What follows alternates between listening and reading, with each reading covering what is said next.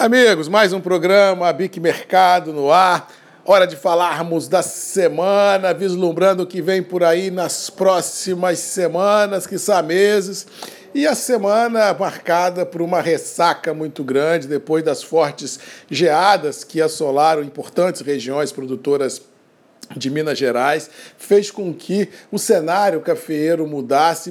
e mudasse de forma forte, tanto no campo quanto ah, na indústria, como no varejo. Ah, realmente os negócios ficaram praticamente paralisados, com forte reajuste de preços praticados em função das altas internacionais e a possibilidade real de comprometimento da safra futura. E isso fez com que as indústrias, de uma forma em geral, também dessem uma freada de arrumação muito forte em suas estratégias no varejo, inclusive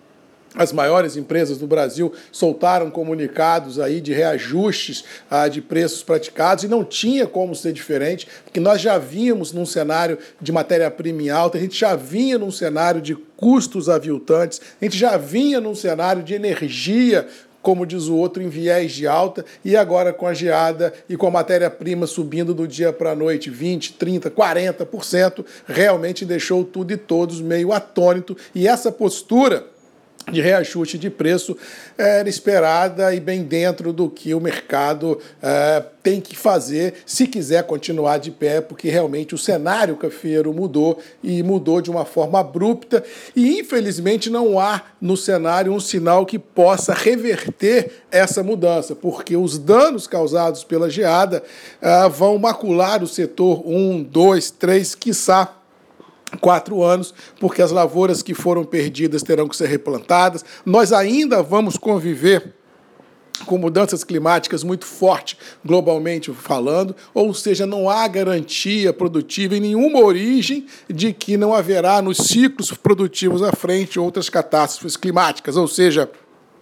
Todo o setor vai ter que fazer um dever de casa muito grande, reavaliar estratégias de compra, de estoque, de preço no varejo, porque, como eu disse aqui ah, na semana passada, o negócio mudou e mudou de forma muito forte. Ou seja, a gente não vai poder continuar a trabalhar, a viver em café como vivíamos há sete, dez dias atrás, porque o cenário é, mudou demais e sem chance de reversão. Ou seja, vamos ter no café, a exemplo do que tivemos na pandemia, um novo normal. Ou seja, o novo normal daqui para frente, infelizmente, é de estresse de abastecimento e de viés de alta nos preços. Mesmo que, se tudo correr bem, se Deus ajudar, não houver mais nenhuma geada na região produtora do café no Brasil, porque vale a observação, o inverno vai até setembro, ou seja, partindo do pressuposto de que nós não não teremos mais frente frias fortes, que nós não teremos possibilidade de geada, só mesmo computando os estragos que já foram computados,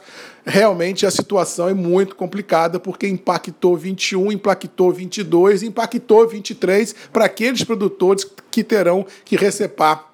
as suas lavouras. Dizem que realmente só em Minas Gerais, pelos dados da Emater e do próprio Ministério de Agricultura, mais de 170 mil hectares ah, de café foram atingidos e isso é, deixa realmente o maior estado produtor de café do Brasil numa situação nada confortável. Isso reflete nos preços que subiram bastante, 30, 40, 50%. Nova York subiu 5, 6 mil pontos, ou seja, isso deu uma moldura para o negócio café inimaginável ah, entre os operadores operadores. Ou seja, daqui para frente a gente vai ter que ser cada dia um dia, cada dia uma luta nova, cada dia um cenário mercadológico novo. E infelizmente, eu sei que é difícil falar isso, mas a formação de preços também da indústria vai ter que ser dia a dia, semana a semana, de 15 em 15 dias. A gente não vai poder mais arbitrar preço para 3, 4, 5 meses, porque a gente não sabe o que vem por aí.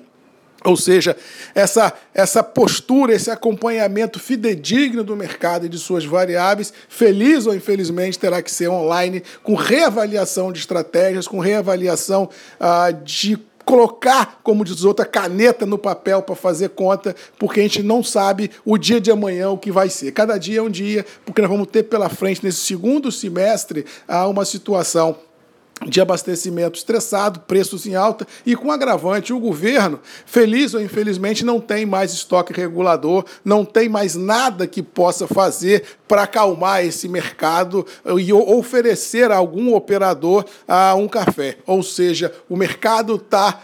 colocado à própria sorte cada um vai ter que buscar dentro do seu dever de casa uma saída para os seus problemas. Mas o primeiro dever de casa que tem que ser feito, e diga-se de passagem, já começou a ser feito essa semana, é a, o repasse da alta do preço dos custos para o varejo, para a gente poder ter pelo menos uma garantia financeira de que a gente vai poder, entre aspas, ter uma vida, não digo saudável nem sadia, mas com um pouco mais de conforto financeiro para comprar matéria-prima e fechar a conta, porque realmente não dá mais para a gente imaginar a guerra de preço no varejo, não dá mais para imaginar promoções descabidas no varejo se nós não temos um viés tranquilo de matéria-prima e custos, ou seja,